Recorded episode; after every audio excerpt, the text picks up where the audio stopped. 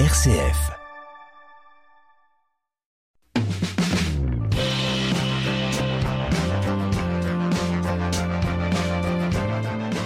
Entreprendre, l'aventure entrepreneuriale vendéenne.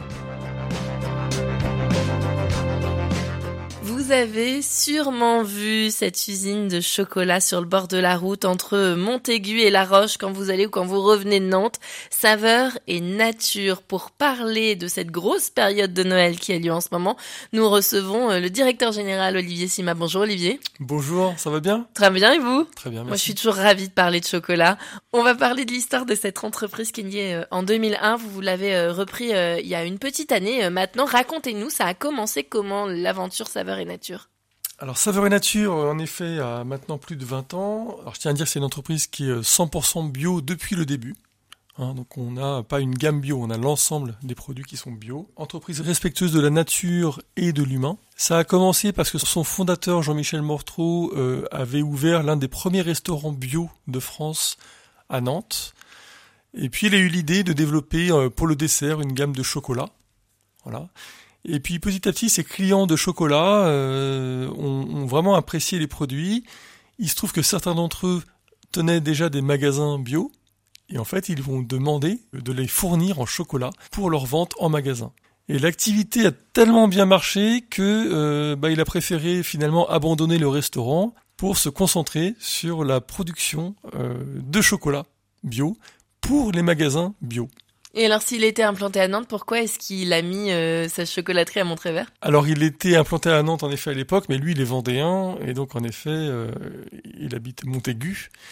Et donc, c'est tout naturellement qu'il a euh, trouvé un site de production proche de là où il habite. Comment est-ce qu'elle s'est développée, cette activité du chocolat bio, là, dans les années 2000-2010 alors 2010, bah, très très fort, hein, en fait, porté par le marché du bio, porté par le, réseau bio, hein, des magasins comme Biocop, Naturalia, La Vie Claire, etc. Très très forte croissance. Voilà. Et donc euh, l'entreprise qui était l'un des du coup l'un des précurseurs du chocolat bio en France a accompagné cette croissance. Et alors à quel moment s'est passé euh, ce passage de témoin, ce rachat par euh, un grand groupe et un grand nom de la chocolaterie? Alors en effet, euh, l'année dernière, en janvier 2022, l'entreprise familiale Rigoni di Asiago, qui est plus connue en France pour le nom de son produit phare, qui est la nocciolata, donc qui est le, la pâte à tartiner, euh, on va dire numéro 2 du marché, mais qui est bio et sans huile de palme. Donc elle a racheté l'entreprise Saveur et Nature, et puis euh, bah, son fondateur, Jean-Michel Mortrou, a passé la main et m'a passé la main. Du coup, et je suis arrivé en septembre 2022. Et comment est-ce que les Italiens, ils ont entendu parler de cette chocolaterie basée ici en Vendée à Montrévert? Alors, ils étaient justement à la recherche d'une acquisition d'une entreprise basée en France pour avoir un, un pied à terre en France, puisque la France c'est le le plus gros marché de pâte à tartiner en Europe. Voilà. Donc euh, voilà. Ne me regardez pas comme ça, Olivier, j'y suis pas rien. Euh, et puis, ils cherchaient également à diversifier leurs activités, toujours dans le chocolat, mais ils ne font pas aujourd'hui de bonbons de chocolat. Et donc, ils cherchaient une entreprise qui pouvait euh, avoir cette activité et en même temps qui partage leurs valeurs. Donc, le point des valeurs est très important. C'est là où ils se sont reconnus totalement, puisque eux aussi sont 100% bio dans l'ensemble de leurs produits. Il y avait eu cette crainte hein, en janvier 2022 quand ce, rachat a été euh, annoncé de se dire que ça faisait un peu le gros groupe euh, chiffre d'affaires 130 millions d'euros numéro 2 de la pâte à tartiner en France qui allait manger la petite chocolaterie vendéenne, c'est le cas ou pas? Alors pas du tout. En fait, euh, il faut savoir que euh, Rigoni Diasago reste une ETI. Hein. Donc nous, nous sommes une PME, eux, ils sont une ETI. Donc ça n'a rien à voir avec les grands grands noms de la pâte à tartiner ou du chocolat que l'on connaît par ailleurs, qu'on voit aussi sur les tablettes. Là, c'est une dimension beaucoup plus humaine. Euh, et, et, en fait, Saveur et Nature dispose également d'une grande autonomie de gestion. Donc ils sont plutôt en accompagnement de manière très bienveillante et en vraie synergie avec nous. Comment est-ce que vous vous êtes arrivé ici en Vendée à la tête de Saveur et Nature? Alors moi je suis arrivé euh, très humblement déjà après un parcours à la base euh, parisien. Alors quand je dis à la base et pas de base, voilà, donc parisien à la base, euh, un parcours d'abord d'études en marketing à la Sorbonne, puis un peu plus de 20 ans d'expérience en agroalimentaire dans différentes entreprises de différentes tailles. J'étais récemment passé par exemple par Tribala Royal, alors aujourd'hui c'est le groupe Olga qui est plutôt connu pour des marques telles que Sojason, Vrai, Sojade, Petit Billy, etc. Donc je connaissais bien le domaine du bio déjà. Puis je suis passé par des entreprises comme Terena où j'étais directeur général d'une filiale sur les protéines végétales. Et en fait, voilà, j'étais, on m'a contacté euh, justement en me mettant en avant les valeurs de l'entreprise Saveur et Nature, à la fois sur la partie euh, respect de la biodiversité, de la nature et le, le bio, mais aussi sur l'humain. Saveur et Nature, c'est 70 personnes. Et dans les 70 personnes, c'est 30 chocolatiers et 20 personnes au conditionnement. Donc on est vraiment une entreprise à dimension humaine et c'est vraiment ce qui m'a attiré. Pour répondre à votre question sur le lien avec euh, Jean-Michel Mortrou, ben en fait tout simplement on, s'est rencontrés euh, d'ailleurs plusieurs fois avec des liens réguliers. Euh, d'une part pour la transmission bien sûr des dossiers, mais d'autre part aussi pour assurer une certaine transmission sur la partie culture d'entreprise. Pour moi, c'est important de ne pas arriver en chevalier blanc, mais plutôt d'arriver euh, avec une posture d'écoute, euh, d'écoute active et de capitaliser sur tout l'historique, sur tout ce qui été fait, euh, de manière à pouvoir aller plus loin par la suite. Comment vous vous êtes positionné, vous, en termes de management, en tant que dirigeant, pour succéder à Jean-Michel, qui était le fondateur, l'entreprise familiale par excellence à la Vendéenne, si je puis dire, et vous qui arriviez de grands groupes, pas vendéens, pour vous intégrer? Alors en fait, on, ce qui est intéressant, c'est qu'on a une approche qui est, je pense, qui est très très différente pour le coup. Euh, et, je pense que ça correspondait aussi d'ailleurs à une évolution de l'entreprise. Donc ça a plutôt bien passé. Euh, mon approche est plutôt euh, la démarche collective, la démarche participative. Et pour moi, le chef d'entreprise est plutôt un chef d'orchestre, quitte à se mettre en retrait même parfois. Donc je me vois plutôt comme un rôle d'animateur du collectif, on va dire. Et puis derrière, j'ai le mot en anglais, hein, empowerment, de responsabilisation. Oui, c'est ça, j'allais vous le dire. vous, vous êtes plus dans une démarche collective alors moi je suis plus dans une démarche en effet de collective, participative et, en fait de responsabilisation des différents services et des différentes personnes. Et comment est-ce que ça a été pris ça par euh, les équipes, les chocolatiers, les gens qui sont à la logistique, les gens qui sont dans les bureaux? Très bien, très bien, euh, très bien dans l'ensemble. Euh, l'un des exemples, c'est que maintenant on a une réunion tous les trois mois, on, on se retrouve tous ensemble, les 70 personnes de l'entreprise pendant une demi-journée et euh, on est dans l'entrepôt devant un écran euh, et en fait de manière totalement participative, on fait le point sur nos projets passés, nos succès, nos difficultés aussi, et puis sur les projets à venir. Et en fait, les gens viennent euh, chacun ou en groupe à tour de rôle présenter les éléments aux autres. Donc c'est vraiment un, schéma intéressant de reconnaissance et d'implication dans l'entreprise. Et donc ça se fait comme ça, et ça se fait plutôt bien. Alors on a parlé euh, de votre management participatif, j'aimerais qu'on parle des particularités de l'entreprise maintenant. On l'a dit, 100% bio depuis le début, depuis les années 2000, euh, précurseur vraiment dans le chocolat bio, mais l'économie et le climat actuel étant ce qu'il est, les ventes de bio baissent, ça donne quoi chez vous? Alors oui, en effet, on a été euh, très impacté en fait euh, dès le milieu de l'année 2021. Alors avant même mon arrivée d'ailleurs, on était impacté. Donc moi, je suis arrivé euh, en connaissance de cause, hein, connaissais cette évolution de marché, et donc on a été impacté directement. Bah parce que tout simplement, la grande majorité de notre activité se portait sur ces réseaux spécialisés bio. Et comment est-ce que vous faites face du coup à cette baisse de vente? Alors du coup aujourd'hui on a différents plans d'action. Il y en a qui d'ailleurs qui ont déjà abouti. Le premier c'est de rebondir au niveau de nos clients principaux qui sont des clients du circuit spécialisé. Donc on a totalement revu notre offre de produits avec maintenant des produits vraiment accessibles, euh, attractifs et toujours qualitatifs. Produits accessibles, ça veut dire quoi? Concrètement, ça veut dire si je prends l'exemple de notre gamme de tablettes, on a été en mesure de baisser le prix de vente consommateur de 30%. Ce qui n'est pas forcément la tendance actuelle. Non, et surtout dans un contexte où le cacao est au plus haut historique. Il faut savoir que le cours du cacao mondial aujourd'hui est au plus haut depuis 1977. Et alors comment est-ce que vous avez fait pour réussir à baisser de 30% Alors d'une part, nous avons gardé les mêmes recettes de produits qualitatives. D'une part, nous avons baissé le grammage de nos tablettes de 100 grammes à 80 grammes. Mais attention, je précise, il n'y a pas de tromperie, puisque nous avons baissé également notre prix au kilo.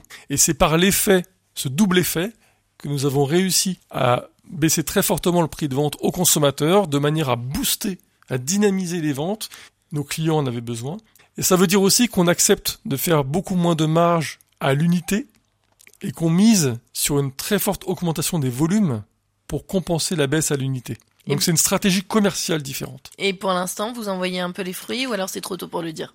Alors c'est encore un peu tôt puisque les tablettes sont maintenant en rayon depuis fin août, donc c'est encore tout récent.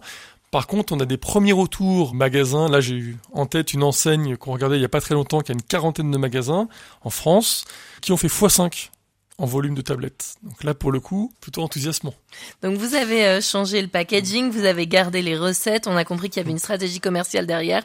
Parmi les, les spécificités que vous avez aussi euh, à la chocolaterie, c'est tout ce travail qui est euh, sur la fève. Vous nous disiez, le, le, cours du cacao, il est haut, mais après, vous, vous avez peu d'intermédiaires finalement entre le moment où vous achetez la fève et le moment où ça fait les tablettes. Oui, exactement. Donc ça, c'est un point très, très important et très différenciant sur le marché c'est que nous sommes euh, l'une des rares chocolateries, alors non seulement bio, mais en plus euh, qui fait elle-même sa torréfaction sur site. Donc on traite la fève directement et, ça nous permet d'être en lien directement avec les plantations. Donc on a différentes origines. Alors pour en citer quelques-unes, République dominicaine, euh, Madagascar, Sao Tomé, la Grenade. Alors ça fait voyager un petit peu. Et en fait, chez nous, l'humain est important. On en a parlé précédemment, euh, mais l'humain est important aussi au niveau des plantations. Dans la relation avec euh, les cacaotiers les Planteurs. Les en planteurs. fait, on a la relation directe avec les planteurs. Euh, voilà. Et donc, on, quand on met sur nos sites ou nos communications des images de planteurs, en fait, ce sont les gens avec qui on travaille, que l'on connaît directement. Dans la démarche de respect de la nature dont vous nous avez déjà parlé euh, dans le courant de la semaine, comment est-ce que ça s'intègre cette relation avec avec les planteurs? Alors d'une part, en effet, il y a le respect de la nature déjà sur le bio. C'est-à-dire qu'on n'est pas du tout sur le... Il n'y a aucun pesticide dans les produits, c'est un point important. Alors que les gens, quand ils achètent du chocolat qui n'est pas bio, ça pose question derrière. Et puis on encourage également toute une démarche de, de sur la biodiversité, sur l'agroforesterie, c'est-à-dire être capable d'éviter la monoculture du cacaoyer, qui est terrible pour la planète euh, et qui, qui, qui appauvrit le sol en eau. Donc on vient dans l'agroforesterie mixer différents types de plantes pour faire de, de l'ombre, euh, pour régénérer euh, les plantations futures. Euh, et on vient accompagner cette démarche-là. Donc c'est à la fois humain et pour la planète, puisqu'en fait ça va bien au-delà du bio, finalement. C'est aussi humain parce que si je prends l'exemple des tablettes dont on a, on a parlé tout à l'heure, l'ensemble de cette gamme est maintenant Fairtrade, Max Havelaar, ou Direct Plantation. Donc il y a vraiment, vraiment peu d'intermédiaires. Ah, pour le coup, oui. Comment est-ce que vous faites pour euh, diversifier vos ventes? Vous continuez à rester que sur les magasins bio ou alors vous visez ailleurs? Alors, en effet, le, le, les magasins bio sont notre cœur d'activité et, et on, on, booste déjà notre activité avec eux. À côté de ça, il y avait urgence en effet à se diversifier sur d'autres secteurs pour se renforcer. Euh, donc on va au-delà des purs magasins bio, on va sur tous les réseaux spécialisés, y compris épicerie fine, y compris jardinerie, euh, fleuristes, euh, etc.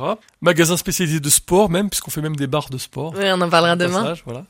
Et puis à côté de ça, en fait, on développe également une activité en grande surface alimentaire de proximité. Donc les indépendants de proximité autour de nous en Pays de la Loire. Donc en l'occurrence euh, les U, euh, ou les Leclerc par exemple. Comment vous faites pour vous faire une place dans les moyennes surfaces de proximité? Parce que de mon, mon œil extérieur, j'ai l'impression que c'est extrêmement concurrentiel pour être référencé.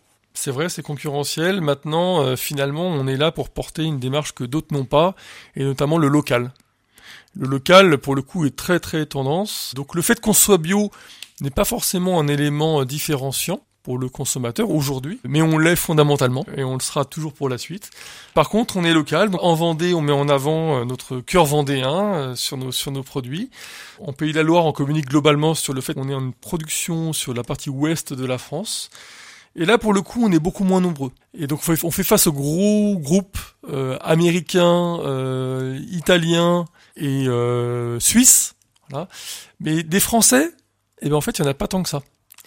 On l'a dit euh, en début de semaine, Olivier, euh, l'entreprise a été euh, rachetée par une entreprise, un groupe italien qui produit notamment la deuxième pâte à tartiner la plus vendue de France. Ça, ça a quoi comme impact sur vos ventes? Ça facilite vos places dans les grandes et moyennes surfaces? Ça facilite l'export?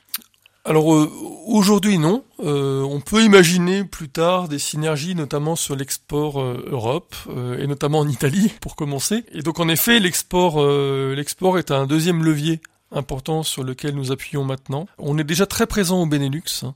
on se développe déjà sur l'Allemagne, mais on est en train de développer en effet d'autres d'autres pays et puis de renforcer ces pays-là. Alors je tiens à préciser que pour l'export et aujourd'hui pour les grandes surfaces alimentaires, nous sommes sur une offre très très différente de ce que l'on fait en magasin spécialisé France. Et d'ailleurs, c'est même pas la même marque. C'est quoi cette marque qui est présente sur euh, les magasins euh, grandes et moyennes surfaces? C'est les chocolats de Pauline. Et pourquoi vous vous êtes différencié? Pourquoi vous avez fait une autre marque? En fait, c'est assez important justement, tant au niveau de la marque qu'au niveau de l'offre de pas proposer la même chose entre les différents circuits, tout simplement pour éviter une certaine, on va dire, euh, concurrence euh, mal placée, puisque les, les attendus des clients selon les réseaux ne sont pas les mêmes. Donc on est sur des attendus produits et des positionnements de prix qui sont différents de part et d'autre.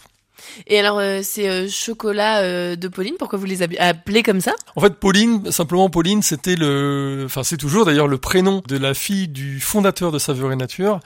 c'est un prénom qui nous parle bien parce que pour l'export, c'est un prénom qui peut fortement porter la France, plus que Saveur et Nature, qui veut pas dire grand chose à l'export finalement. Et donc on a gardé les chocolats de Pauline pour porter le chocolat à la française à l'export. Vous me parliez euh, de croissance en Europe que vous espérez euh, faciliter euh, par le groupe qui vous a racheté, Olivier. Vous avez aussi des exports à l'international. Vous vendez dans quel pays? Oui, on vend en Amérique du Nord et on vend en, Asie, par exemple. on a un chiffre assez important et en forte croissance au Japon, mais aussi à Taïwan, voilà. Et euh, oui, le Japon, euh, en fait, le consommateur japonais est très très friand euh, de notre notre qualité de chocolat.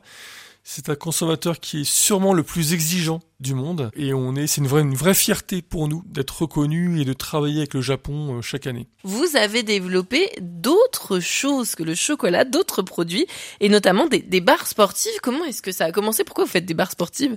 C'est vrai, euh, c'est vrai. En fait, on, on, avait souhaité diversifier notre offre. Alors aujourd'hui, on est présent d'ailleurs sur euh, quasiment l'ensemble des produits chocolat. En fait, cœur d'activité, c'est bien la tablette. À côté, nous sommes le leader en France du festif bio. C'est quoi le festif bio? Alors le festif bio, ça va être tout ce qui va être moulage, donc les personnages type Père Noël, etc. Tout ce qui va être coffret de chocolat, ballotin de chocolat, euh, que ce soit pour Noël ou pour Pâques, par exemple. Et puis on est aussi le leader en France de la confiserie de poche bio, donc en l'occurrence des bouchées ou des barres de chocolat. C'est joli ça comme nom, confiserie de poche. C'est comme si on pouvait toujours avoir une, une petite bouchée à la praline dans le fond de sa poche. Quand ça va pas, pouf, on sort notre petite bouchée. Voilà. En fait, on œuvre pour la société. Et alors, ces barres sportives, comment est-ce que c'est arrivé?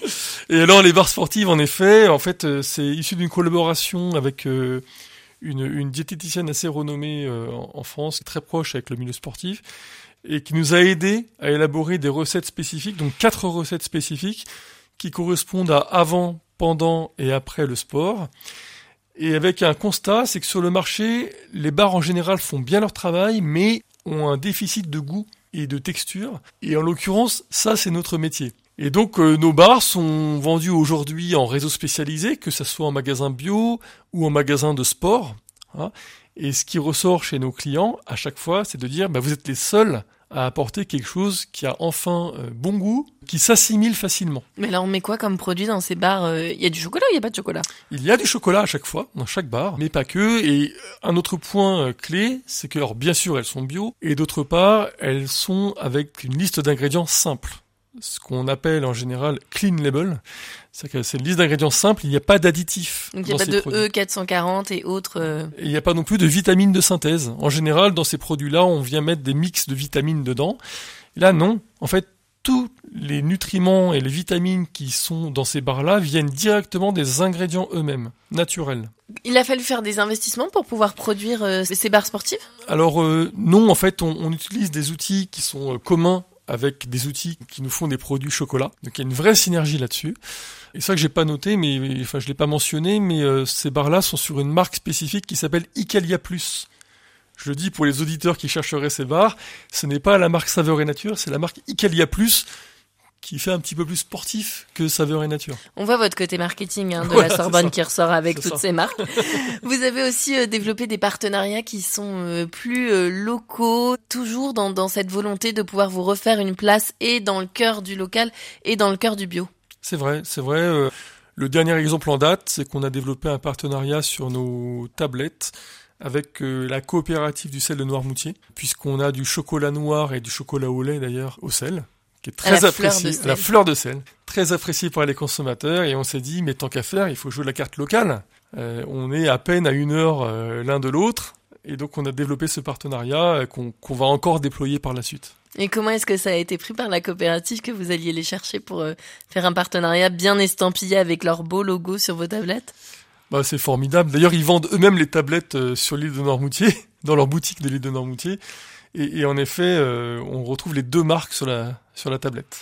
Et donc, pour mieux faire connaître votre chocolaterie, Olivier, vous avez décidé euh, d'ouvrir les portes. Ce sera vendredi prochain, le 8 décembre, et samedi prochain, le 9 décembre. Oui, c'est vrai. C'est, un événement qu'on fait déjà depuis quelques années, qui à chaque fois est un fort succès.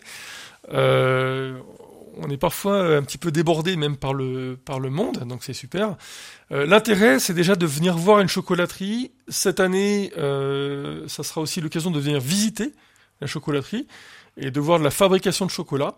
Euh, il y aura des démonstrations également. On fait euh, notamment des compositions euh, en chocolat euh, devant le public. Et puis c'est aussi l'occasion d'avoir accès à une très très large offre de chocolat à prix réduit. Donc c'est vrai que c'est toujours intéressant sur ce, sur ce timing de fête de pouvoir en profiter dès maintenant. Donc, c'est porte ouverte. Ce sera vendredi 8 décembre de 14h à 19h. Et puis, euh, samedi euh, 9 décembre de 10h à 19h, là-bas, à la chocolaterie, à Montrevert sur l'axe pour aller euh, à Montaigu. Merci beaucoup, Olivier Sima, d'avoir passé euh, la semaine avec nous, de nous avoir euh, montré ce qu'il y avait derrière euh, cet entrepôt qu'on voit quand on passe sur le bord de la route, nous avoir montré tout- toute cette démarche pour euh, la planète et puis ce renouveau que vous tentez de donner euh, au chocolat bio. À très bientôt. Merci Aubéry et joyeux Noël